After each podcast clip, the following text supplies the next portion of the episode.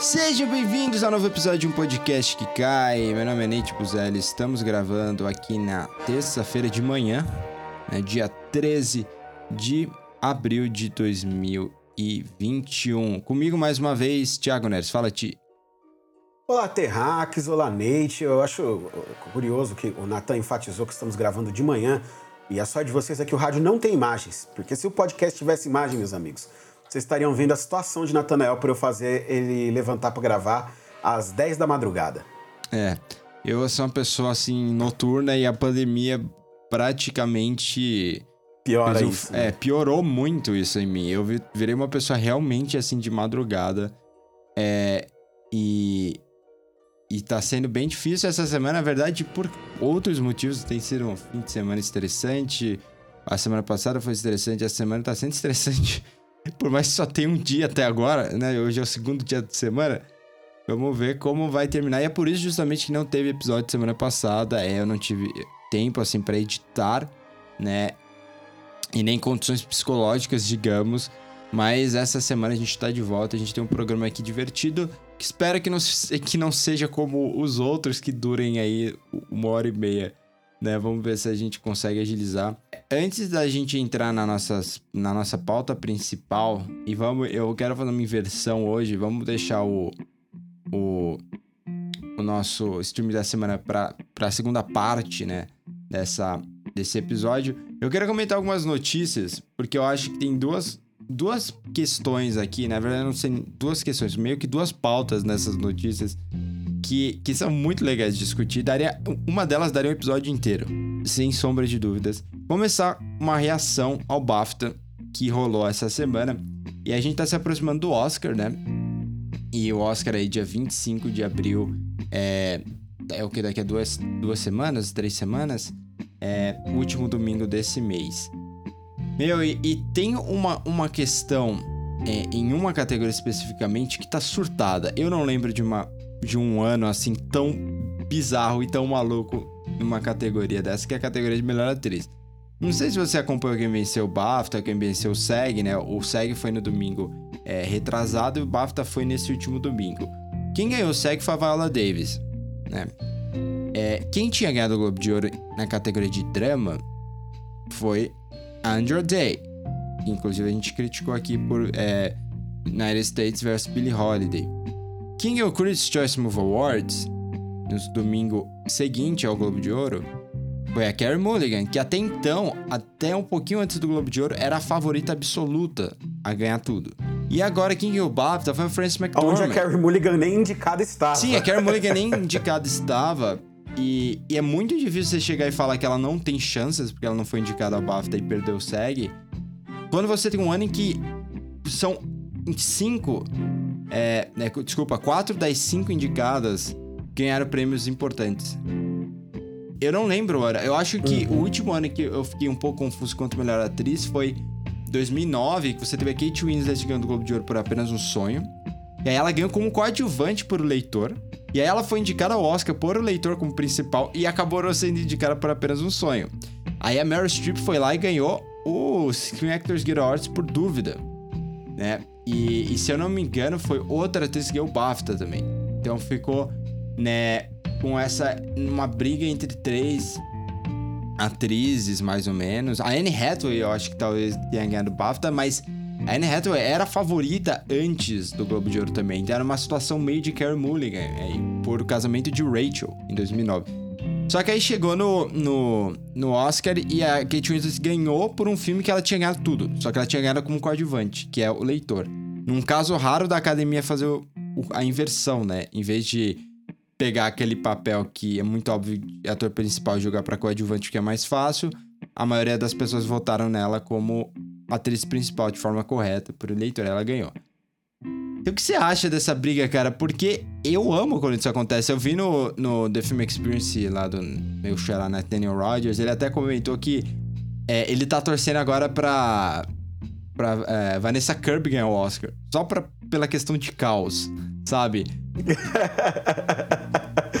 que todas as outras ganharam alguma coisa, Sim, ela vai lá e, e leva o realmente seria incrível. Eu, eu, admito que eu até curto essa, essa ideia. Por mais que ela, ela não ah, seja é, minha É que eu não gosto tanto de, de É, então, eu não gosto tanto do filme, não gosto. Ah, tipo, ela tá muito bem no, no Pieces of a Woman, mas o É, filme. eu não gosto si nem dela nem do filme, me mete. pra ser sincero.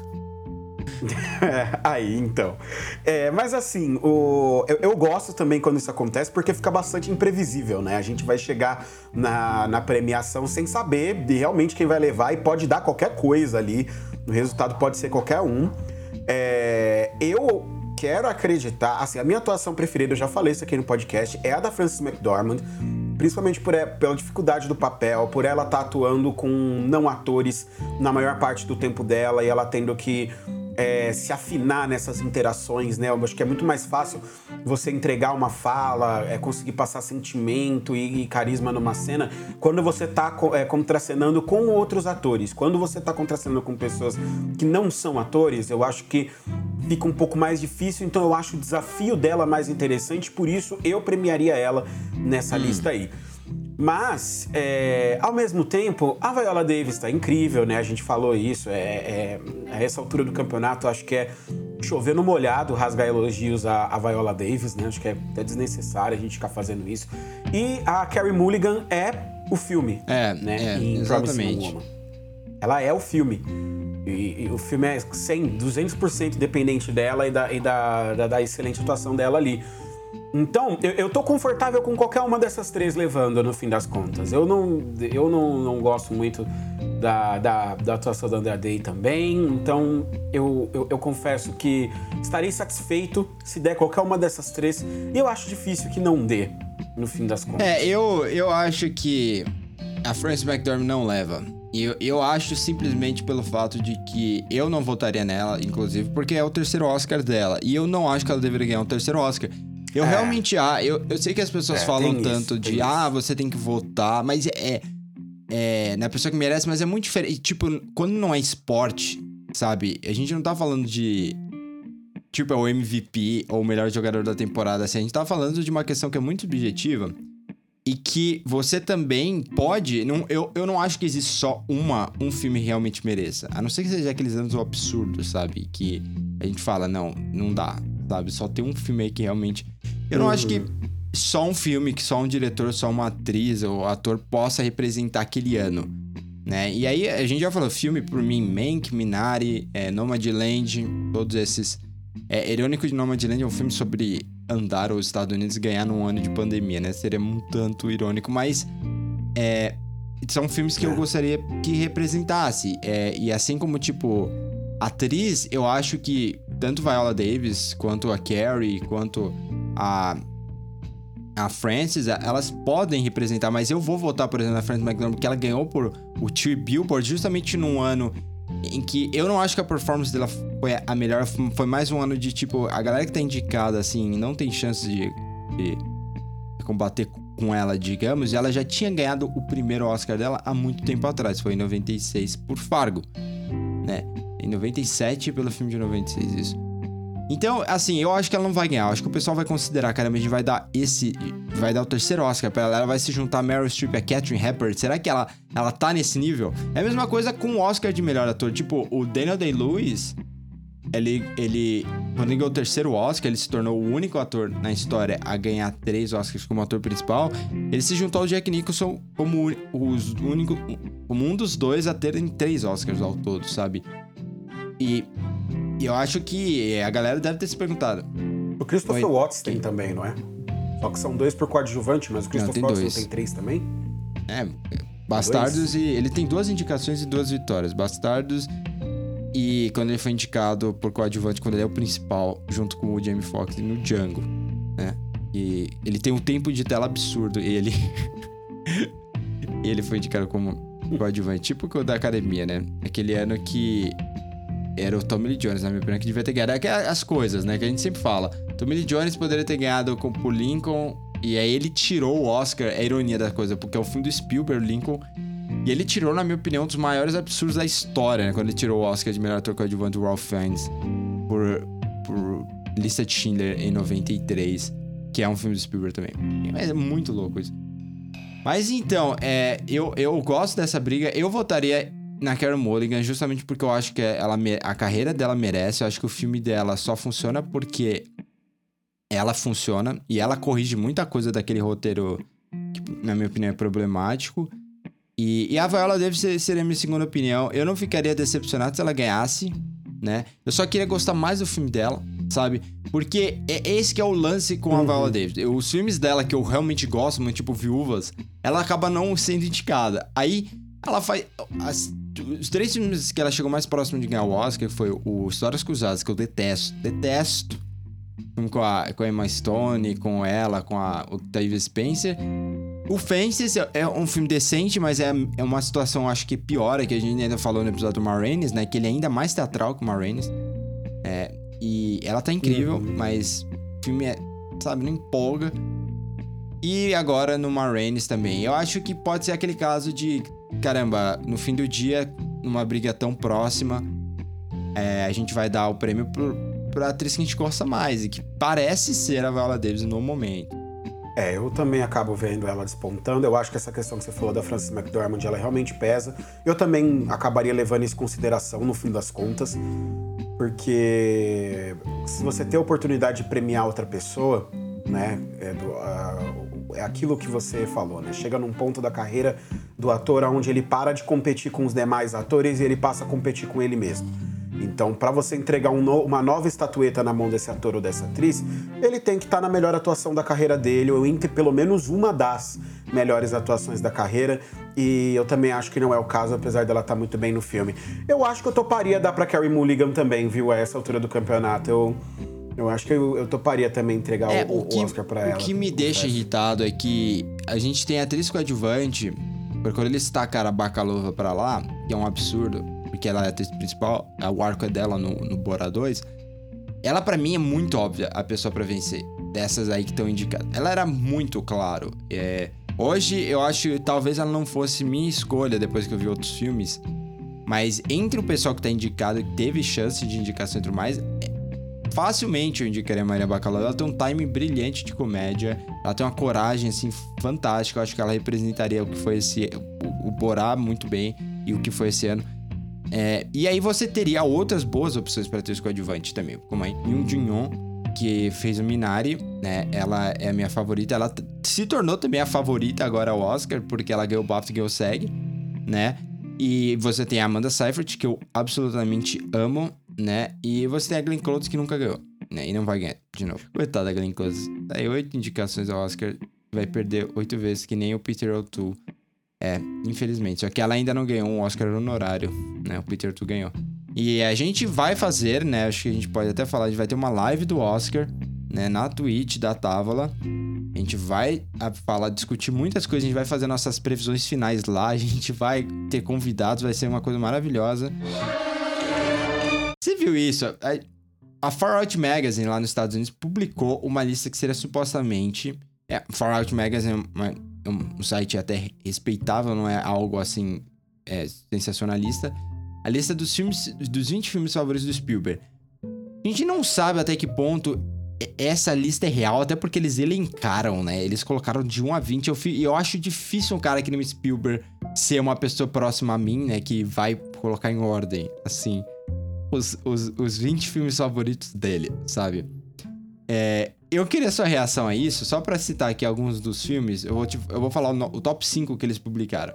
Que é A Felicidade Não Se Compra, do Frank Capra, O Poderoso Chefão do Coppola, Fantasia, do Walt Disney, é, A Guy Named Joe, que eu não sei o nome em português, o filme do Victor Fleming, de 43, e o Guardians of the Galaxy, o Guardiões da Galáxia de James Gunn, em 2014. No restante da lista ainda tem nomes como 2000 no Espaço, Lawrence da Arábia, é, Cavaleiro das Trevas, Os, Os Incompreendidos, Cidadão Kane, é, Marujo Intrépido, é, Os Melhores Anos de Nossas Vidas, William Wyler, que é muito a cara do Spielberg, Tutsi do Sidney Pollack e Dumbo do Walt Disney.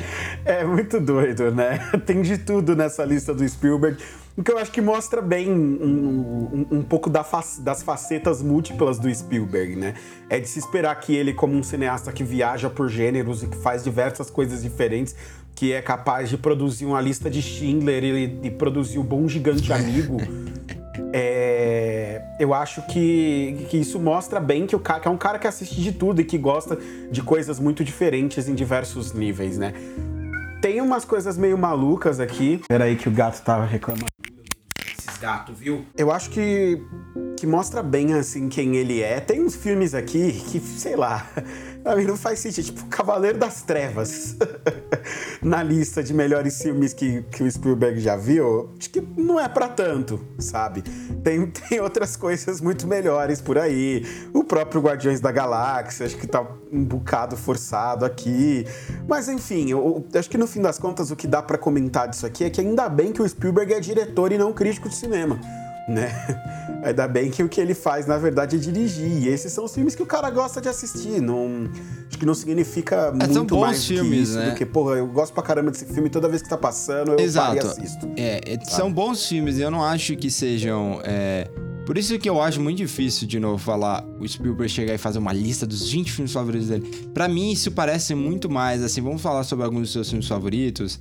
É, e ele mesclou coisas atuais, né? Como eu falei com o Guardiões da Galáxia, que, que tem muito cara do Spielberg em diversos momentos, e, e, o James Gunn já falou que é uma das principais. O Spielberg é uma das principais influências da maioria dos diretores, né? Mas aí você tem Os Intocáveis, que é o filme francês, né? Com Marcy de 2011.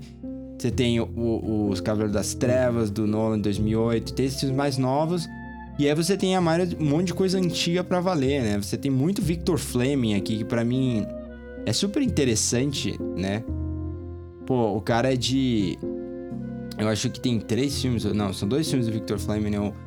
E, e, e, não tem o Mágico de Oz, que eu, que eu acho bizarro, porque o Mágico de Oz é muito um filme do Spielberg, e eu tenho certeza que influenciou muito o Spielberg. Assim como, obviamente, Rastros de Ódio, Lawrence da Arábia e Os Melhores Anos de Nossas Vidas, do, do Wyler, são filmes que você não precisa nem ver, nem ter visto, né, muito do Spielberg. Você vê alguns filmes pontualmente e você sabe que esses três filmes influenciaram muito ele. E, e, ao mesmo tempo você tem esses filmes que trabalham muito é, com crianças, né? Os Incompreendidos, o do Truffaut. Você tem o Marujo Intrépido, que é o do Fleming de novo. É, e, e, o Dumbo, né? Que a animação, assim como tem o Fantasia, mas Fantasia é tudo menos infantil. É muito legal, assim. Eu queria que tivéssemos acesso a, a isso de mais diretores, só para comparar, porque é bem legal. O, o, Fincher tem, e o Kubrick tem também uma lista que foi publicada que é maravilhosa. O filme favorito dele era o Estrada da Vida do Fellini né? E ele tinha ali no top 6 também A Noite do Antonioni, que é um dos meus cinco filmes favoritos. É, é, é, muito louco. O Kubrick era mais surreal, porque o Kubrick ele, ele, é muito mais autoral que o Spielberg. O Spielberg é esse cara que gosta mais de um cinema, como você falou assim, mais eclético e, e, ele é muito versátil. O Kubrick é muito específico e um dos filmes favoritos do Kubrick era ET, né? Então é, é louco você ver esse lado de um cineasta que nem o Kubrick, né? É a mesma coisa do Hitchcock, né? Aquele cineasta bem específico de humor ácido e suspense, assim, é muito forte. Você perguntar, pô, qual, fala, me fale um pouco sobre seus filmes favoritos. E aí ele chegasse pra você, ele citasse, sei lá, um filme do Frank Capra. Já pensou, tipo, a mulher faz o homem. Né? Ia ser engraçado.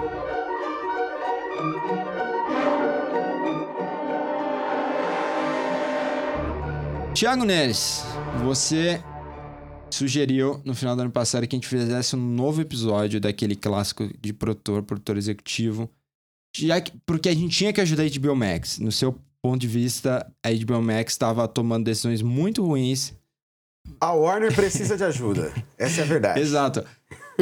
Lembrem-se que a, HBO Max decidiu que lançaria todos os filmes de 2021, é, tanto no, no streaming quanto no cinema, paralelamente.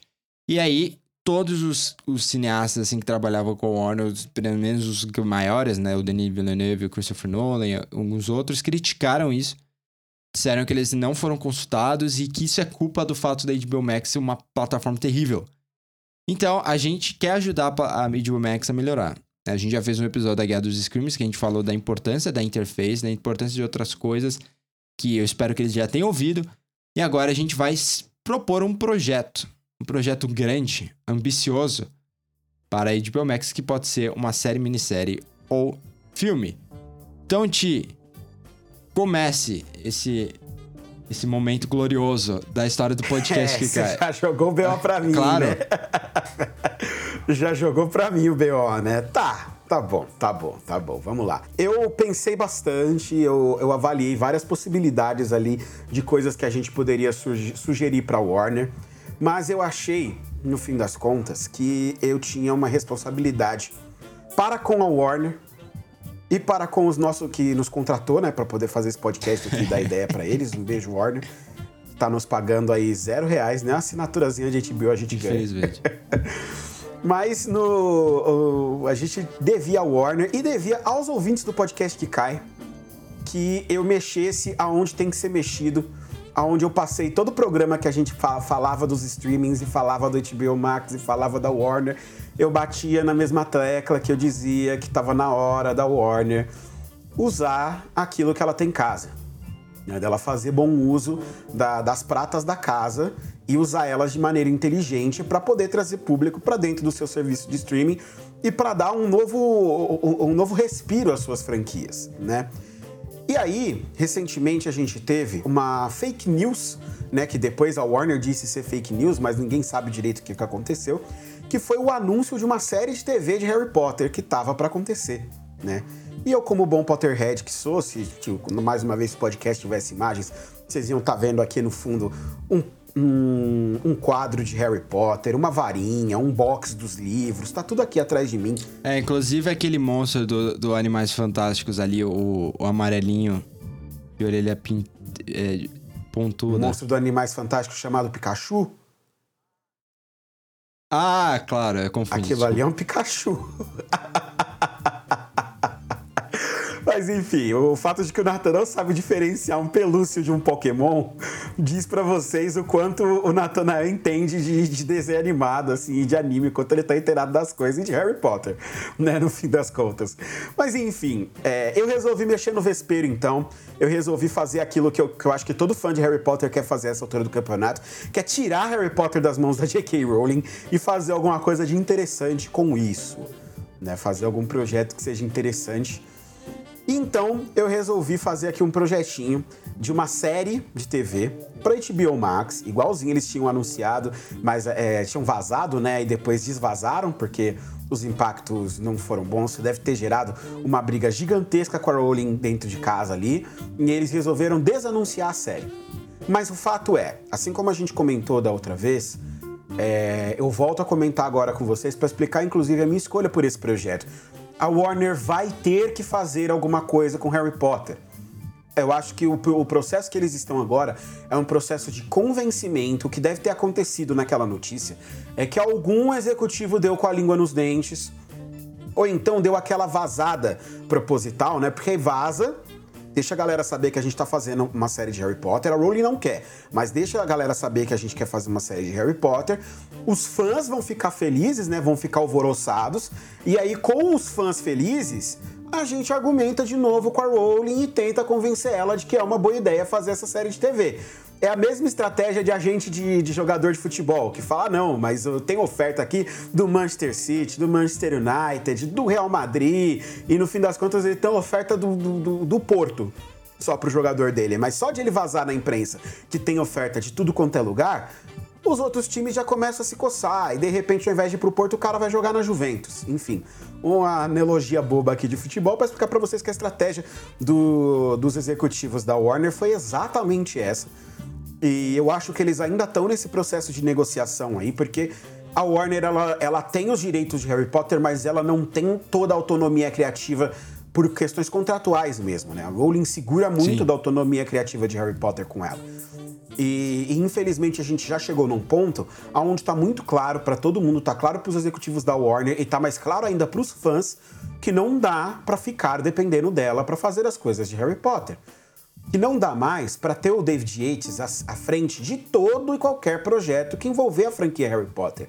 Porque ninguém aguenta mais aquele filme mamão com açúcar que ele faz, sabe? Então, tá na hora de repaginar a brincadeira inteira. Então vamos ao nosso projeto em si. Cue the music.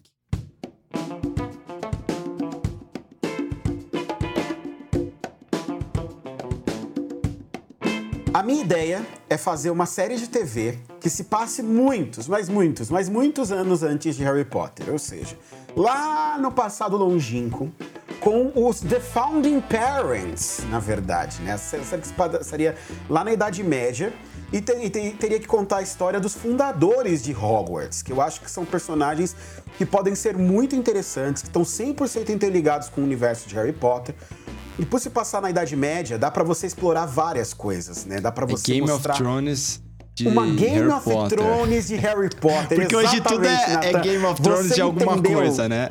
Exato, mas você entendeu assim no, no, no, no- no tutano da coisa. Você conseguiu perceber Faz as a rated também, né? 18 anos. Vai ser maravilhoso pra pessoas de Harry Potter. Não, não precisa choque. ser Eu 18 zoei. anos, mas eu acho que precisa ser pelo menos 16, porque os fãs de Harry Potter já envelheceram e a série tem que envelhecer junto, né? O, da mesma maneira que semanas atrás eu indiquei pra vocês a, a série animada de Avatar e disse que uma das principais qualidades de Avatar era ter sabido envelhecer junto com seus fãs, enquanto a primeira animação era voltada mais para um público infanto-juvenil, a segunda já era voltada para um público adulto.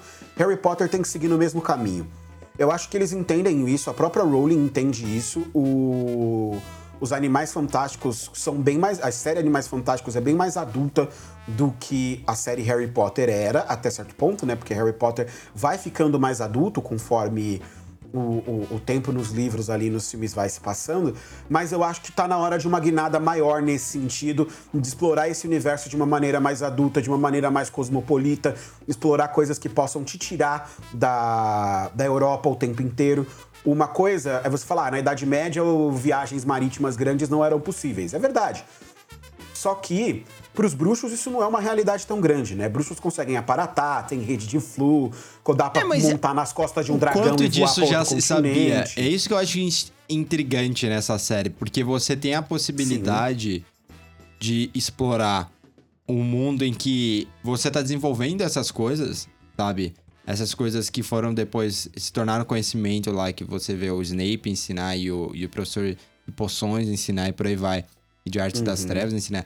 Mas como que isso foi surgindo, sabe? Eu- acho isso super interessante, como eles foram descobrindo cada uma dessas coisas. E isso poderia estar nessa, nessa Sim, narrativa, no né? passado de Harry Potter, tem três grandes guerras bruxas que aconteceram. Então, é, a gente não sabe praticamente nada sobre elas, a maior parte delas a gente só sabe o que aconteceu. É, você tem assim, pouquíssimas informações sobre essas guerras que podem ser interessantes de ser abordadas. E você pode mostrar, na minha proposta aqui, é, eu sei que na, no cânone de Harry Potter, Hogwarts é criada quando eles já estão. quando os quatro já estão bastante adultos já. né? Já tiveram uma vida inteira, já são bruxos de grande renome que resolvem criar uma escola de magia e bruxaria. Mas a minha ideia era mostrar o caminho deles até essa decisão de se juntarem e criar essa escola é, da maneira como ela é e mostrar o que foi que aconteceu, né? É, realmente contar a história desses quatro personagens fundamentais que podem nem estar juntos ali no começo da série, né? Podem nem se conhecer, podem estar em lugares opostos, como você, é, como é de se imaginar que o Godric Gryffindor e o Salazar Slytherin estariam provavelmente, né? Seriam rivais de alguma maneira. Então, é, é, eu acho que o mais interessante realmente seria mostrar esses personagens que você conhece é, eles de alguma maneira, pela maneira como eles representam as casas deles, né? O legado deles é o que, é o que a gente conhece, mas conhecer quem eram esses caras de verdade, né? E ver que, que não, não é porque o, o Godric ele era o senhor Grifinória que ele era o cara legal, ele pode ser um cara bem babacão, como o pai do Harry era, por exemplo, que ele era uma expressão pura, assim, do, do, grifino, do grifino, né? E aí você vai ver, ele, ele era um cara super babaca, super escroto, ele era muito babaca com o Snape, na maior parte da vida dele ele fazia bullying com o Snape, os caramba quatro. Então é legal você mostrar todos esses aspectos, né, e mostrar esses e rever esses personagens, rever não, né, conhecer esses personagens que eles já estão no imaginário do fã. Eu acho que isso seria um apelo gigantesco que jogaria todos os fãs para assistir. Eu acho muito difícil que não que tivesse alguém que não falasse, caralho, eu quero ver. É, que, que seja fã de Harry Potter e, e que falaria que não quer assistir isso. Eu acho muito difícil de existir. Então, É, e tem uma coisa que eu acho legal pontuar. Eu tenho essa Hum. necessidade, porque eu acho assim, eu acho que filmes. É, é meio louco pensar dessa forma, mas eu diferencio muito, muito, muito de cinema pra TV. Não tô falando de linguagem nem de narrativa, eu tô falando da questão assim de que pra mim cinema é, ele tá num patamar acima, podemos dizer isso? Eu, eu, eu coloco, assim, pelo menos, da minha parte. É, e até pela experiência comunal e tudo mais, mesmo que hoje a gente tenha essa proximidade, né, com o streaming e tudo mais, mas pra mim cinema tá acima. Até porque você imagina que é um ou poucos filmes, o orçamento é muito maior, enfim. Então, eu gostaria que tivesse feito isso com Star Wars, inclusive pegar essas porcarias aí que a gente viu de, de por exemplo, um solo e ter lançado na TV. Se só tivesse sido lançado na TV, eu acho que faria muito mais sucesso. Inclusive, e ele tem cara de ser um filme de TV. E você deixar os filmes mais, assim, os melhores até, aquilo que presta, digamos, da melhor forma, aquilo que. As coisas eu... mais relevantes para o cinema, né? Exato. Eu acho que também a verdade o que é mais é marcante, que o streaming né? tem feito esse caminho. Eu acho que a Disney já entendeu isso muito bem. O que você vê agora. A gente tem essa série de The Mandalorian, que gerou agora uma série do Boba Fett que estreia no final do ano. E os fãs de Star Wars pedem um filme do Boba Fett. Desde que Star Wars existe, basicamente, as pessoas querem um filme, de, um filme do Boba Fett. E a Disney entendeu que isso se encaixaria muito melhor para TV. Uma série, uma minissérie de TV de uma temporada é muito melhor, é muito mais confortável para você explorar e um personagem faz sentido. como Boba Eu não quero ver um filme do Boba faz Fett no cinema, cara. Exatamente. E assim, se eu só vou, se eu só posso ter um filme de Star Wars a cada dois, três anos, eu quero que sejam os filmes grandes da franquia. Eu quero que sejam as histórias mais relevantes da franquia. Então eu acho que se, é, eu acho que se encaixa super bem você contar essas histórias é, que os fãs querem conhecer de Harry Potter dessa mesma maneira também. Traz pra TV, faz um negócio bacana. E aí eu já entro até no, um pouquinho mais aqui no, no que eu acho que pode tornar essa série muito bacana. Que é, bom, é uma série sobre os fundadores, né? Eu coloquei aqui um título provisório de The Founding, Father, The Founding Parents, né? Pra fazer uma brincadeira com os dos Founding Fathers do, da, dos Estados Unidos, aqui você teria os The Founding Parents, porque são dois homens e duas mulheres, né? É, e aí você ter, então seria uma série abordando a vida deles, né, o trajeto deles até o momento em que eles decidem fundar a escola de magia e bruxaria de Hogwarts e os desafios deles, né, fazendo essa escola e, e mostrando o, uma coisa meio Cobra Kai, assim, até é, eu sei que a, a, referência, talvez. O Nathan ele arregalou o olho aqui, gente. Mas é porque é não é uma legal, coisa que você tá, espera ouvir, né? Qual, qual, me conte, Cobra você é falando pra legal, HBO, viu? ia ser engraçado. Tudo bem, quais são as referências que você tem pra esse projeto? Falando que. Eu tenho é, Cobra Game Kai. of Thrones, Cobra Kai. Ainda bem que nós não estamos no pitching aqui, não. No pitching eu não é. falaria Cobra Kai. Eu buscaria algum outro exemplo. Mas é, por, é Cobra Kai é legal porque tem essa coisa da rivalidade dos dois ali e que eles eventualmente vão percebendo que eles têm algumas coisas em comum e eles acabam se juntando. É, eu não quero dar spoiler de Cobra Kai aqui para as pessoas que, que não assistiram, mas tem. Já acabou de é, tem contar alguns duas, momentos em que. as duas últimas temporadas de Cobra Kai. tem alguns momentos ali em que há algumas intersecções entre os dois. E eu acho que isso poderia funcionar muito bem numa série de TV com algumas com umas quatro temporadas aí para contar essa história. Eu acho que poderia ser bem bacana. Então a ideia do meu projeto é um projeto com mais ou menos quatro temporadas. Showrunner, o responsável pelo projeto. Aí para mim é onde começa tudo e é onde as coisas podem ficar legais. Eu, para mim, é, para mexer com Harry Potter de agora em diante, você precisa começar a ter nomes de peso por trás das coisas. Para trazer os fãs, para trazer a crítica de alguma maneira, para fazer com que Harry Potter ganhe novos ares e ganhe uma nova cara com alguém que tenha coisas novas para trazer para a franquia. E quando a gente pensa em obras de fantasia que sejam inventivas, que sejam criativas e que tenham esse apelo ainda para um público mais jovem, mas ao mesmo tempo proponham muita coisa e tragam muita coisa para o público, é, público mais cabeça, para mim tem um nome que se, eh, se sobressai. E até pela pegada que eu tô querendo dar para essa série, né? Eu, eu só consigo pensar em um cara que é Guilhermo Del Toro. Hum. Tem que ser o Del Toro à frente do projeto. Mas ele, ele não ia ser showrunner, porque o showrunner é um cara que tem que estar todo dia. Eu vejo mais ele ah, como. Mas um na primeira executivo. temporada eu acho que sim na primeira temporada, sim. Depois, pra segunda temporada, com as coisas já estabelecidas, com o look da série já estabelecido, porque a parte visual é muito importante aqui, com, com todo esse aspecto já resolvido, aí você pode pegar e passar para um outro cara, ele pegar um dos diretores que ele pegou para criar e dar para esses diretores tocarem o projeto. Isso com certeza. Mas acho que pra primeira temporada, a HBO tinha que fazer das tripas o coração apresentar um projeto legal pro cara, dar dinheiro para ele, porque essa é uma série cara, dar um dinheiro bom na mão do cara para ele pegar e fazer essa, ele fazer pelo menos essa primeira temporada. Sabe? Eu acho que pelo menos isso é muito importante, porque aí ele à frente, ele consegue trazer tudo que o projeto precisa. Ele, ele é um cara que sabe tratar com fantasia muito bem, ele já mostrou isso várias vezes. Ele fez dois filmes super competentes do Hellboy. O primeiro eu acho um baita filmaço. O segundo já é mais competente. É, ele fez o Shape of Water, que é do caralho. Ele fez o Labirinto de Fauno, que até é, hoje é um filme de fantasia que me arrepia a espinha, assim. Não, você, você tem problemas, Natan. Mas mesmo que você mas não goste de Shape of Water, você tem que reconhecer os méritos do filme. Não, mas assim, você tem que reconhecer os méritos do filme até o ponto aonde o, o Del Toro sabe fazer fantasia como poucos, cara. Sabe, ele consegue pegar essas histórias de fantasia e mesclar elas é, de uma maneira tão boa com o, o. O Del Toro faz sombrio e realista como o Nolan jamais sonharia em fazer. Essa que é a grande verdade. Nossa, isso é verdade. Isso é muito verdade. Eu, eu não parei de pensar nisso, mas o, tem sombrio de verdade, né? Porque a, ideia de sombrio e realista, os filmes nunca foram sombrios, né? Eles são filmes sérios. Sério. Às vezes até demais, como é o caso do Tenet. É um filme muito sério, a gente já falou aqui várias vezes. Mas eles não são sombrios, os filmes do autor são sombrios. Tipo, Hellboy. Um dos maiores méritos de Hellboy, e eu, eu consigo até ver o que você tá querendo dizer assim com a série e o do autor à frente, é que Hellboy, ele é um filme super gostoso de assistir. Ele não é um filme que é. Ele é. Ele, é, ele tem cheio de, de suas piadas e tal. Mas ele dá uma. Ele consegue transformar aquele personagem que eu sempre detestei nos quadrinhos num personagem muito legal.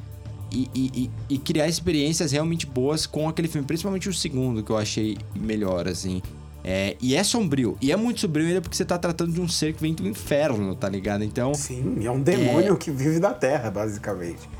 Então é, é eu, eu, gosto pra caralho assim do Del Toro e eu acho que ele é o cara certo para dar esse respiro pro que Harry Potter que Harry Potter precisa. Até porque o amigo dele, né, o Alfonso Cuarón, já brincou com a franquia e quando brincou, fez basicamente um melhor filme da franquia inteira, que foi O Prisioneiro de Azkaban. Né, o filme visualmente mais interessante, mais inventivo. Os dementadores que ele faz ali são as melhores coisas ali do, do, do os bichos mais bem representados ali, bem apresentados da franquia inteira também. Então eu acho que se você entrega essa história medieval, com aquele universo de Harry Potter, com toda aquela magia, tudo aquilo ainda sendo muito descoberto, né? De maneira que ele pode deixar várias coisas ainda sem explicação e explicando algumas outras, apresentando outras que a gente nunca viu ou que foram naquela época e hoje deixaram de ser. A gente sabe, por exemplo, que os gigantes viviam muito próximos, é, eles eram um problema muito comum na vida dos humanos. É, e que houve um extermínio de gigantes, inclusive, é, durante o período medieval por causa dos problemas que haviam com os gigantes. Você tipo sabe que a sociedade Game ela não era a sociedade dos bruxos também, exatamente. A sociedade dos bruxos ela não era uma coisa muito estruturada da maneira como ela é no mundo de Harry Potter. Né? Os bruxos ainda viviam naquelas coisas de que eles não estavam completamente escondidos, então muitos deles eram caçados, de forma que o Del Toro pode abordar até a Inquisição alguma, de alguma maneira se ele quiser. Enfim, é, é, é um, existe um leque de possibilidades muito grande de coisas que você pode fazer usando esse ambiente medieval dentro do mundo de Harry Potter. E eu queria muito ver isso aqui, cara. Eu acho que pode funcionar e o Del Toro, para mim, é o cara certo para fazer.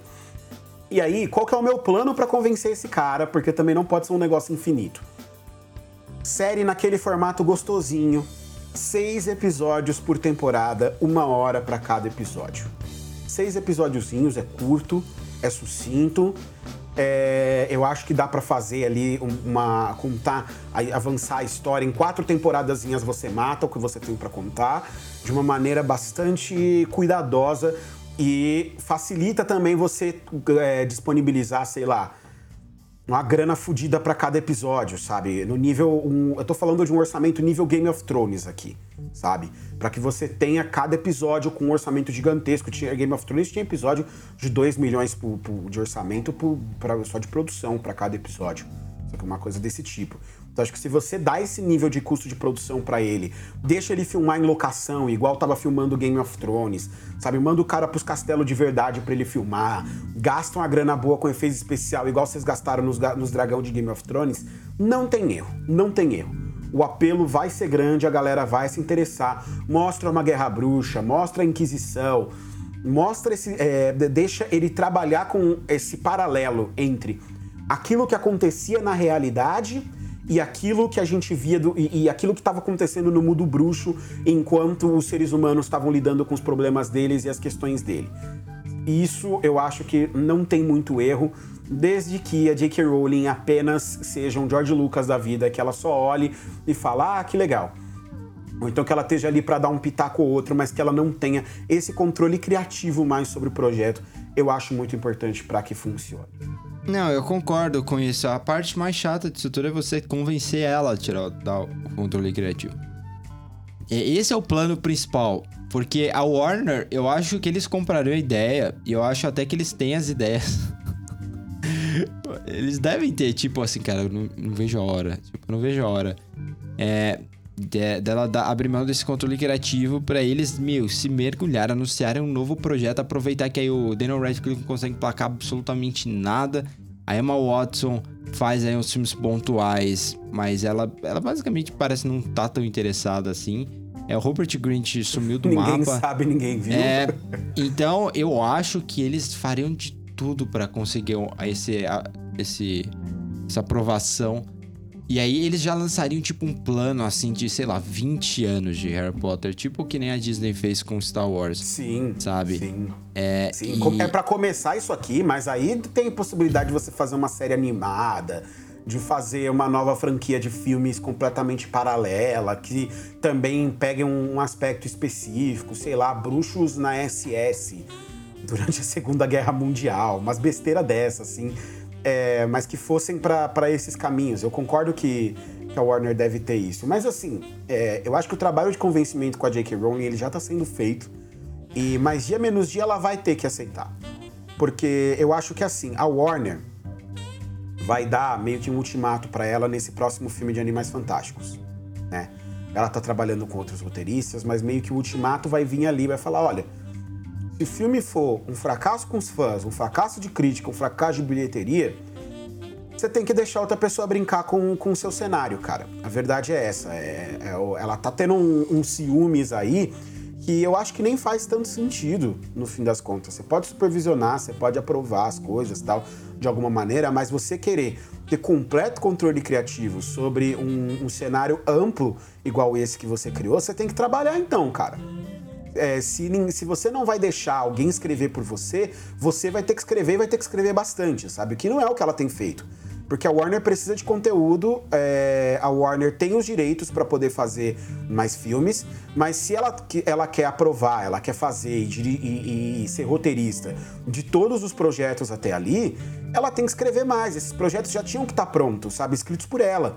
Isso aqui já tinha que estar tá escrito e todas as outras séries, é, tipo, encomendar para ela do roteiro de duas séries de TV, uma de animação e mais uma franquia de filmes. E escreve aí, fia. E aí você não vai escrever mais nada, você não vai ser é, é, escritora normal escrevendo seus outros romances, porque você tá focada escrevendo séries de TV e filmes, porque você quis que fosse assim. Né? Você não quis encontrar pessoas da sua confiança, pessoas que é, é, escolher junto do estúdio, pessoas que você acha que trariam e que entendem muito bem como é o seu universo, que trariam coisas novas para dentro Você acha dele. mais provável, Thiago? Você acha a J.K. Rowling? Eu tô falando de um intervalo aí de 5 anos. Hum. Até porque imaginamos que com a perda de dinheiro que, que os estúdios tiveram, é, esse plano de cinco anos vai ser extremamente importante para eles. A Marvel já tem, a, a, Marvel e a Disney, desculpa, a Disney já tem, ela não tá se preocupando porque ela fala, meu, eu vou recuperar tudo, assim, rapidinho. Até com o Disney Plus já tô recuperando, sabe? Sim. É, a Warner nem tanto, né? Porque a Warner perdeu dinheiro com o Tenet, é, né? A gente tem esse, agora essa divisão de lançamentos, que eu acho que pode acabar sendo terrível para eles, porque muita gente vai acabar só baixando os filmes. É, e, e, e, os que forem no cinema não serão tantos. Então eles devem estar tá, assim, meu, loucos, loucos pra oportunidade de jogar um projeto desse que vai recuperar tudo de uma vez, sabe? Uhum. E, e, esse um projeto Harry Potter faria isso. Mas o que você acha mais provável realmente que no próximos cinco anos a J.K. Rowling consiga, ela dê essa licença Pra, nem que ela fale, não, eu, eu, ainda tenho o controle, eu ainda tenho os direitos, mas eu vou permitir que você desenvolva uma série de Harry Potter. Ou que o George R. R. Martin termine o, o livro de Game of Thrones que ele tá escrevendo há, há 300 anos. Não, o George vai terminar. O George vai terminar. Eu, eu tenho esperanças. Eu, eu, sei que eu sou uma jovem criança de verão, como o próprio George Martin diz nos livros. Mas eu, eu tenho esperanças de que até o final desse ano ele faça. Porque assim, é, ele, ele, ele termina, cara. Porque pensa assim. Ele tá de quarentena. Porque eu pensei é um a mesma coisa. grupo eu... de risco. Ele tá de quarentena nesse último ano e meio inteiro ele não teve outra coisa para fazer a não ser ficar em casa escrevendo. Mas, Thiago, é aquela coisa do. É aquela coisa do artista. Quando você força ele a, a, a ficar em casa, tá ligado? Tudo bem, mas é ele diferente. já tá anos escrevendo. Eu realmente acredito que até o final desse ano ele termina de escrever. Não digo que o livro vai ser lançado, mas que até o final de 2021 ele termina, pelo menos, os Ventos de Inverno. Eu acho que ele termina. Isso, isso realmente Você sabe que tem uma possibilidade. A gente fala isso desde a época da faculdade. E a gente entrou na faculdade há quase 10 anos. Existe uma alta possibilidade dele morrer antes de terminar essa série. Ah, eu, eu acho que não, acho que não. A gente tem que parar de, de ter esse medo de que o velhinho vai morrer, tadinho. Gente ficar gorando o bichinho. Ele já, já pensou, cara? Ele morre e a gente tem que ficar, aceitar o único final possível ser o final da série? Não, não. Assim, eu, eu, acho que o final do livro nem vai ser tão diferente. A gente já falou isso aqui, né? O Sim, mas você vai, vai ter uma construção decente para isso. Exato. Exatamente. Com uma boa construção, aquele final pode fazer sentido. Ainda teria algumas decisões ruins, mas é difícil achar um final que não tenha. Né? Essa é a grande verdade. É difícil achar um final de uma grande saga que não tenha pontos que deixam os fãs insatisfeitos em algum é. lugar ou outro. É bem Sim. complexo disso acontecer. Eu acho que eu vou dizer Senhor dos Então você tá querendo dizer que é bom não, que mas... ele não termine a série? Não, ele vai, ele vai terminar. ele vai terminar. Ele vai terminar. Mas enfim, é... aí, Sr. Nate, acho que a gente pode partir pra. Tipo, já falei o showrunner, já falei quem vai mandar na porra toda, já falei o formato, já falei o canal, falei tudo. Agora é a hora do elenco, né? É escolher quem serão os quatro fundadores de Hogwarts e quem então vai Então você vai escolher quatro, os quatro principais. Esse é vai ser o. Isso. Tá, ok. Isso, os quatro principais. Aí vamos lá. É, eu vou começar pelo. Uh, eu, vou começar pelos atores que eu acho mais fáceis de trazer, tá? Eu acho mais fáceis de convencer para o projeto. É, primeiro, eu tenho que falar que eu desisti do elenco britânico tá, gente? Porque não, não, tava fácil escolher só pessoas britânicas para poder fazer. Então tem os britânicos aqui no meio, mas não é um elenco 100% britânico. Eu acho que a essa altura do campeonato para Harry Potter é mais importante que sejam bons atores, atores carismáticos, capazes de segurar a série. É, do que que sejam que sejam atores britânicos de fato. E aí, pensando para TV, eu resolvi apostar que eu vou começar pela Rowena Ravenclaw, né? A, a fundadora da casa da, da Corvinal. E eu imaginei que precisavam ser atores que já têm algum lastro de trabalho com TV, que não seriam tão impossíveis assim de você trazer. E aí eu, eu fui, eu voltei, eu procurei várias atrizes aqui, a gente discutiu duas é, antes da gravação começar aqui minimamente, porque eu não falei pro Nata qual era o projeto, né? Eu só mencionei as atrizes que eu tirei. É, mas eu, eu pensei, pra Rowena, eu tentei uma atriz que pudesse ser, pudesse ter aquela postura, né, de ser uma pessoa mais séria, é, uma pessoa muito estudiosa tal, mas que ela, mas que ela tivesse carisma o suficiente para não ser aquela, aquela, aquele bloco de gelo em cena sabe? Que, que é difícil de você ter o um mínimo de relação. E que nas cenas que fossem mais cômicas, que pudesse gerasse, inclusive, uma comicidade com base no fato da pessoa ser aquela pessoa toda certinha, né? É, ela pudesse também entregar muito bem essa comicidade. E aí, na, na, olhando aqui várias fotos, várias imagens e pensando em aparência, mas ao mesmo tempo pensando nesse carisma, eu encontrei uma mulher que é perfeita para esse papel, que é a nossa querida, amada e idolatrada Phoebe Mary Walter-Bridge. Eu acho que ela seria muito legal nesse papel. Primeiro porque ela é alta, ela é magrinha, ela tem um narigão assim, e ela é britânica, tá, tá ligado? É, ela é britânica pra caramba, assim, né? E é. eu acho que ela, é, ela se encaixaria super bem, assim, nesse papel dessa, dessa mulher mais obstinada, muito inteligente, que quando precisasse dar essas tiradas mais sagazes, assim, falas um pouco mais ácidas, coisas assim, ela ia tirar de letra, porque simplesmente porque ela é muito boa nisso, ela é muito, ela é uma excelente atriz. E ela tem muito carisma e ela já mostrou que ela tem um time cômico ímpar, né, com, com Fleabag. Então eu acho que ela se encaixaria perfeitamente para ser a Rowena Ravenclaw. Ela não tá muito, não tá muito velha. Eu cheguei a considerar a Julius, a Julia Louis-Dreyfus para isso, mas ela tem 60 anos, embora não pareça, essa mulher dorme no formal, um negócio inacreditável como ela tem 60 anos de idade.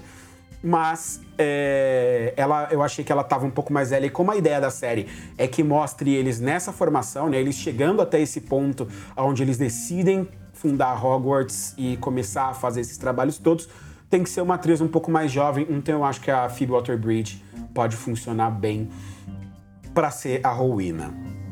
É... A Rowena. Eu consigo ver lá nesse papel, cara. Eu não sei porquê. É... Rowena, eu consigo vê-la realmente se chamando Rowena. É, Estranho, né? Encaixa, Mas eu não sei porquê. Eu consigo ver aquela. Encaixa bem, encaixa bem. Sim, ela tem, ela, ela, é super ela carismática. Essa, essa, possibilidade, ela tem muito carisma. É, e assim, eu apostei em, em, quatro atores bastante carismáticos, tá? Vocês vão ouvir todos eles em um segundo. Aí, o segundo ator, que esse faz série boa, esse faz série ruim, esse faz filme bom, esse faz filme ruim. Então eu acho que ele estaria. E ele é nerd pra caralho. Então acho que ele super se amarraria em fazer o projeto. É o Zachary Quinto para fazer o Salazar Slytherin, Salazar Sonserina. Eu gosto pra caralho do Zachary Quinto, eu acho que ele tem carisma. Ele entregou um, um Mr. Spock que ninguém imaginava que ele fosse ser um Spock tão bom quanto ele é. Ele já mostrou que ele sabe fazer um pouco de tudo também. Ele fez aquela bosta daquela série recentemente, que ele é o Nosferato. A série é muito ruim. Meu Deus do céu, tentei ver o piloto, já não passei nem Aquela no primeiro tem um, episódio. É, é, é, tem um código, né? Isso, é Nos4A2, Nosferatu. Nosferatu. Entendeu? É, é essa merda no título. Eu devia ter visto o problema ali. Mas enfim, a série é horrorosa, mas o Zachary Quinto é um ator carismático, ele é muito bom ator.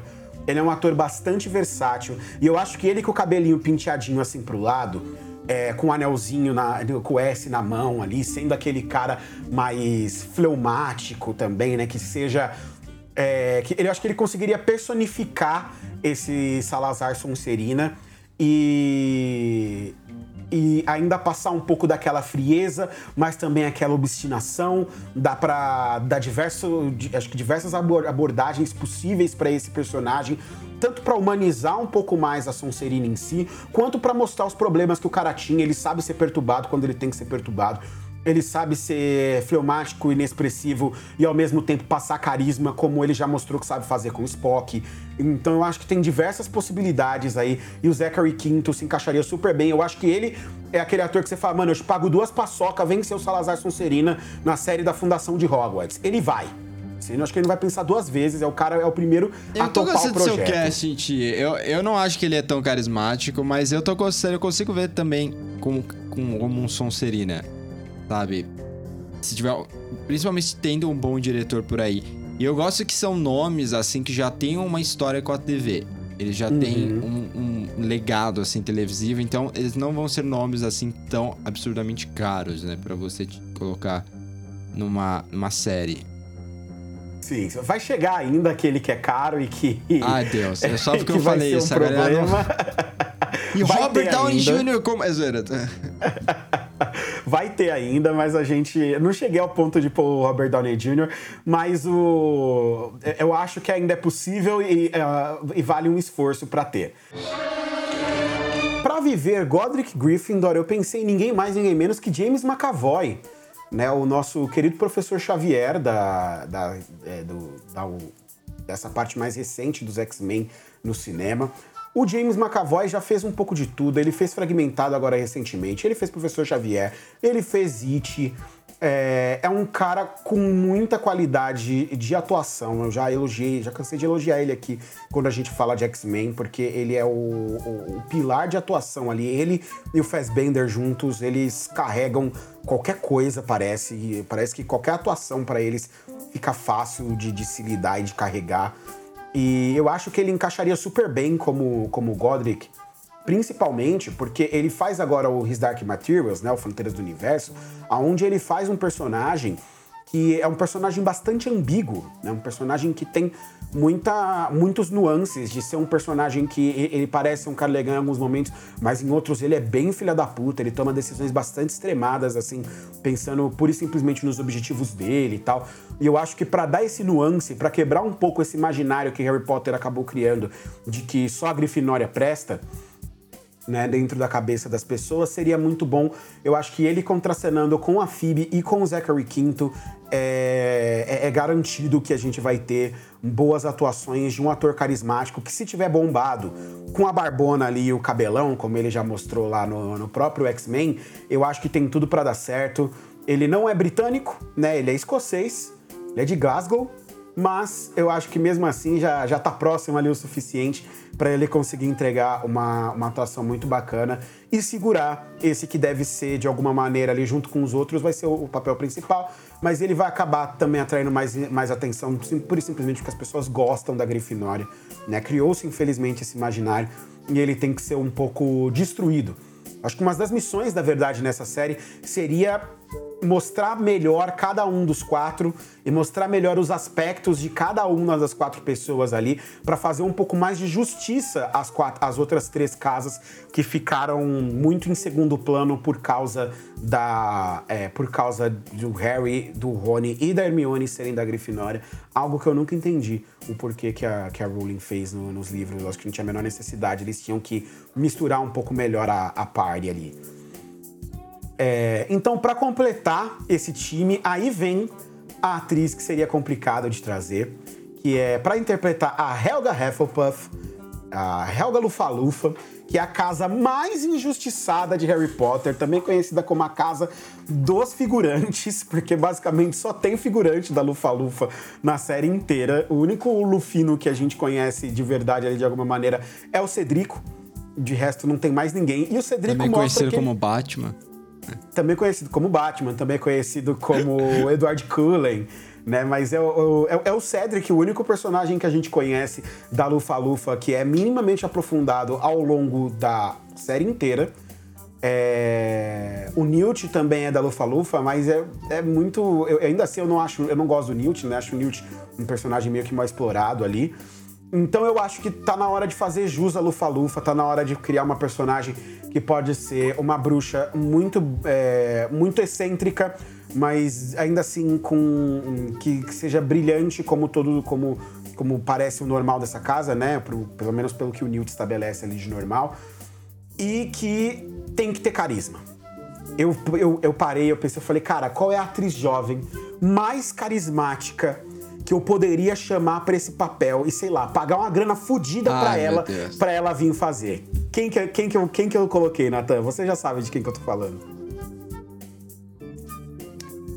Eu teria que ser me consultado antes. antes de você fazer essas coisas. Fala pra nossa você audiência, fala, Nathan, Você fala de uma é? atriz, a atriz mais carismática, uma atriz que pode ser excêntrica, uma atriz jovem. Ah. É o... Você colocou outra Ema, Thiago.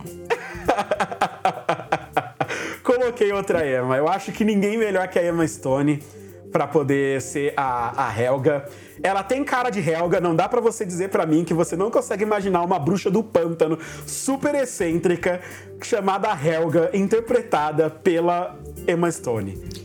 Mas o problema. perfeitamente. é- é- é- aí eu discordo. Eu teria um problema nesse casting porque eu acho que ele tá muito bem equilibrado. Quando você coloca alguém do nível da Emma Stone, você já. Você tá estabelecendo um protagonista. Sabe? O que. Assim, eu, eu- eu vou lembrar de Zumbiland. Não sei porque eu quero citar Zumbilândia 2 aqui, mas é- eles, eles têm Emma Stone e eles preferiram ga- perder tempo com, com a Zoe Dott e o Jesse Eisenberg fazendo piada sem graça, né? Mas ok. Mas eu, eu imaginaria isso. Se você tá trazendo ela pra uma série de TV, em que o tempo de gravação é maior e tudo mais, ela conseguir, com certeza seria mais bem paga de- desses atores. É, e ela não é. brit- O, o Zachary Quinto também não é, né? Mas, sei lá, o Zachary É. tem, ele tem uma cara de britânico snob, né? É, você consegue ver isso nele. Eu não sei se é por causa dos papéis que ele pegou, mas ele tem muito cara de britânico snob nele. A Emma Stone já interpretou uma britânica snob, inclusive no, no A Favorita. Muito bom. Maravilhosa. Eu consigo ver, mas eu, eu não sei se eu faria escolha. Eu preferia pegar um ator assim que eu conseguisse equilibrar melhor com os outros, sabe? Que estivesse no mesmo nível dos outros. Eu entendo o seu ponto. É que assim, a Emma Stone, ela era, ela seria o meu sonho de consumo aqui. Né? Eu sei que seria uma negociação muito difícil, seria difícil convencer ela a fazer, justamente porque é muito mais tempo de gravação, ela deve ter vários e vários e vários projetos aí na fila para ela poder fazer. É, não sei se ela é fã de Harry Potter, se ela, se ela se interessaria, porque muitas vezes essa série se acaba conseguindo as pessoas também pelo fandom, né? Por, por ela ser fã, e aí ela pode falar, não, mas eu quero fazer porque eu acho que seria bacana e, e, puta, eu gosto muito de Harry Potter, então eu quero fazer. É, bem, ela, ela, ela vai ser a Cruella agora, muito em breve, né? Então acho que nada é, nada diferente disso. Eu entendo essa questão de que, tipo, ah, você meio que estabelece um protagonista porque ela realmente tá num nível da carreira dela que ela tá à frente dos outros. Eu, eu, eu até entendo esse ponto. Mas ainda assim eu acho que valeria a pena insistir. Por quê? Porque ela é muito boa. porque ela é muito boa e ela poderia entregar aqui. E eu tava preparado, eu, eu separei sempre uma segunda opção aqui, por causa de você, de você barrar alguém. Que é como a, a brincadeira que a gente fazer um pitching, né? Você fala, ah, não, aí é, é muito, ela é muito cara. Se você tá no meio do pitching, eu tô aqui explicando pro executivo da Warner, e ele fala, não, a atriz é muito cara, vai dar muito trabalho, a agenda dela vai ser muito complicada, vai atrapalhar todo o resto, escolhe outra atriz aí. Aí eu confesso que eu tenho que ir no, no tiro de segurança. E apesar de, de, ser, de serem atrizes diferentes, eu iria, acho que na Anya Taylor-Joy que a gente fala tanto, nossa querida amada idolatrada Anya Taylor-Joy. Também tem Aí ela tá no mesmo nível antes, dos né? outros, também tem que te consultar. É. Essa Mas no ela, caso de. É, é, ela eu acho que tá no mesmo nível dos outros, não cobraria mais tão caro e ainda estaria é, ela é só bem mais bem... nova, né? É, a, mas é. a Elga realmente é mais nova do que, a, que os outros? Não sei. Sinceramente, não sei te dizer. Não, não, não, não sei nem se se essa informação é, é, ela existe vinda da, do, da Lorde Harry Potter sobre quem que era mais velho, quem que era mais novo. Porque o louco da Anya Taylor-Joy é, é, que você fica com ela do, do Queen's Gambit, ela tem, ela, ela é um ano mais nova que eu, é, que, o que é estranho falar, mas é... Ela, ela interpreta uns personagens de, tipo, de 15 anos. Porque é, ela consegue, ela tem esse. Ela tá nessa idade, entendeu? É que ela consegue interpretar desde o. Eu acho que no Queen's Gambit é justamente isso. Ela interpreta aquela menininha.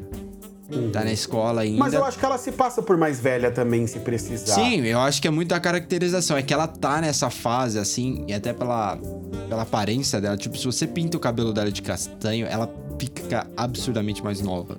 É uma coisa incrível. E, e ela tá nessa fase que ela, ela consegue interpretar essa variedade de personagens, assim, bem, bem novos e esses personagens um pouco mais velhos também. Depende muito de como você caracteriza. Então, né? eu, eu, digo que ela convence justamente por causa dela em Peak Blinders, inclusive. É. É, em Peak Blinders ela faz uma personagem que é mais velha, né? Que não é, não é tão jovem assim. É, e ela entrega super bem, assim, ela é bastante convincente ainda, assim como Dina.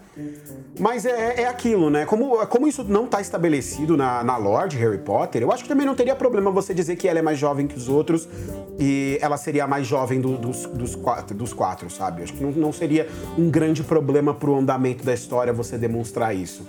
Então, o, o ide idealmente seria a Emma Stone, né? Justamente que eu falei que é, é carisma para tudo quanto é lado, ela exala carisma. Mas eu acho que a Anya também tem um bocado disso e ela poderia entregar também. Ela tem aquela coisa que a gente fala de ser uma pessoa meio. uma mulher meio estranha, né? Que parece que vai te esfaquear enquanto você dorme. Então essa parte mais excêntrica eu acho que ela entregaria super bem também. Então, não sendo a Emma Stone, eu, eu tentaria a Anya Taylor-Joy. E eu também tenho quase certeza que ela aceitaria, porque ela deve ser fã de Harry Potter. Eu duvido que não seja fã de Harry Potter. Bom, é, eu não sei, cara, mas é, é interessante. Eu, eu, gostei do cast. Eu só acho essa última, esse último, esse membro, né? Ele tem que ser, ele tem, tem que ser escolhido assim, muito, muito bem para justamente não ter essa, principalmente se for uma pessoa da Lufa Lufa, como você falou que é figurante, ia ser um tanto irônico se o protagonista forçado da sua série fosse alguém da Lufa Lufa. É, então, a ideia era virar mesmo a coisa, sabe?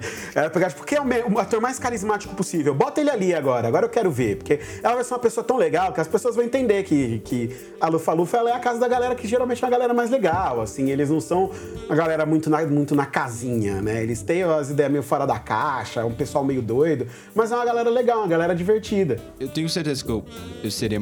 Eu tenho muita cara de... Ou de Grifinória de Lu falou. Eu iria para uma das duas. Provavelmente, como o meu espírito assim de liderança, provavelmente seria mais Grifinória, assim, sabe? É, mas o Thiago já. O Thiago seria totalmente Sonserino. Ele, ele eu sabe sou Sonserino. é, Eu sou Sonserino. Thiago, é revolucionário Sonserino. Mas assim, a, a escolha desses, desses, desses quatro aqui. É, mesmo ali, se a gente trocar a Emma Stone pela Enya, o, o, eu acho que todos eles, eles têm uma coisa também que eu procurei aqui, que eu queria que tivesse nesse casting, que é, são atores que sabem é, são bons atores, entregam nas cenas dramáticas, mas também entregam bem nas, cena, nas cenas mais leves. Eles sabem, eles têm timing cômico, eles sabem ser divertidos, eles sabem ser engraçados. E, e eu acho que os quatro juntos, assim, atuando, eles dariam um, um, um casting, assim, que, que ia ser muito bacana de ver. Você ia querer assistir só pelos quatro, sabe? Tá, a, a Phoebe poderia fumar no, na série? Essa é uma boa pergunta.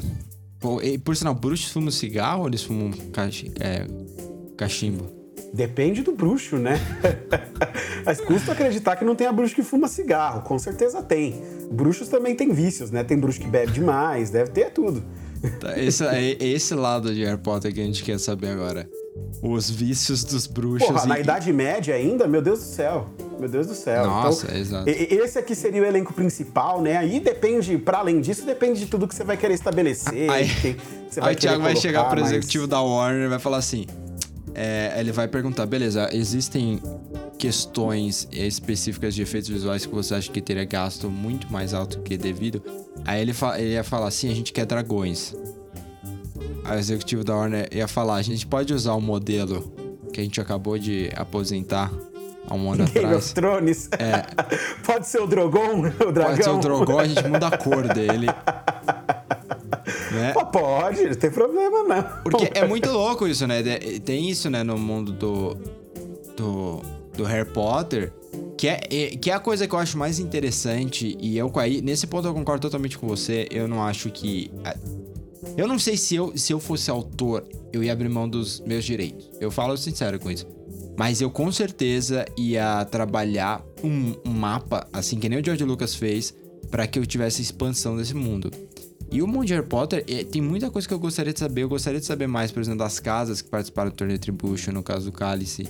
Né? Eu gostaria de saber mais justamente dos. dos, dos Casas é, desse... são as outras escolas. É, da... desculpa, casas não, das outras escolas, exatamente. Então, é, é, outra coisa também que essa série pode abordar, né? Passar Sim. por esses outros lugares, conhecer essas outras escolas. É, eu, eu até penso e aí é para um programa futuro, né? Porque eu fiquei entre esse projeto aqui e propor, é que aí seria tudo muito, muito aberto, porque não teria nada de base no, nos livros e a Rowling mal trabalhou isso também. Mas eu acho que Harry Potter precisa ser um pouco mais cosmopolita e ir para outros lugares para fora da Europa e contar histórias de bruxos realmente fora do, do ambiente europeu.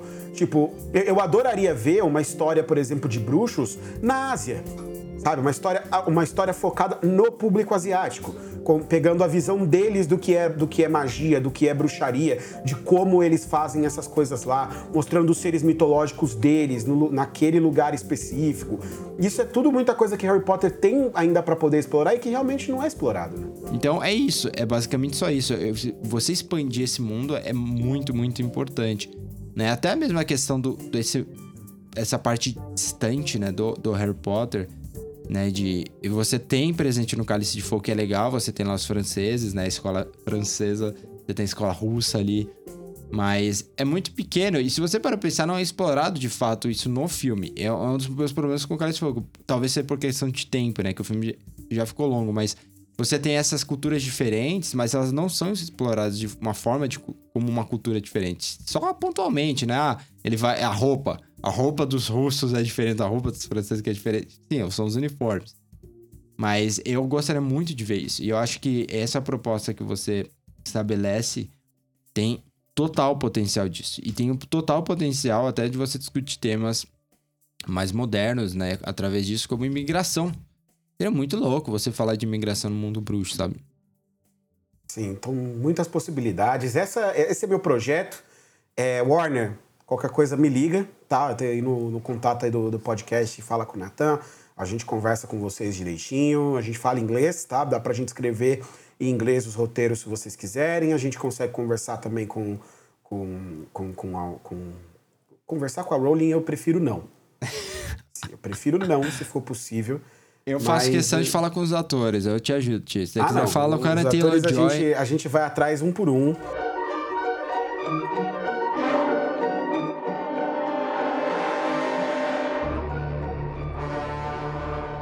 Bom, gente, o episódio ficou longo pra variar, então a gente vai fazer uma pausa. E aí a gente volta com um novo episódio pra falar do, do meu projeto, porque o meu projeto também é longo e o Ti vai querer ter muito, muito a dizer sobre. Então é isso, não deixe de nos acompanhar nas nossas redes sociais, é arroba podcast, que é arroba Sieverts, arroba Thiagodzilla, e saber das nossas novidades. E quero lembrar aqui o que a gente mencionou rapidamente, é, não, é, vamos ter live de Oscar no dia 25 de abril, último domingo, na Twitch da Távola. Tinha qual é o contato da Távola?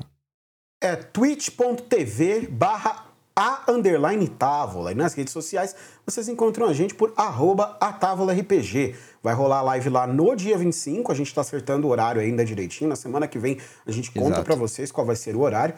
Mas vai ser bacana, né? Vamos fazer ali uma, alguns comentários antes da cerimônia, né? Fazer ali o, o tapete vermelho da, da gente, basicamente.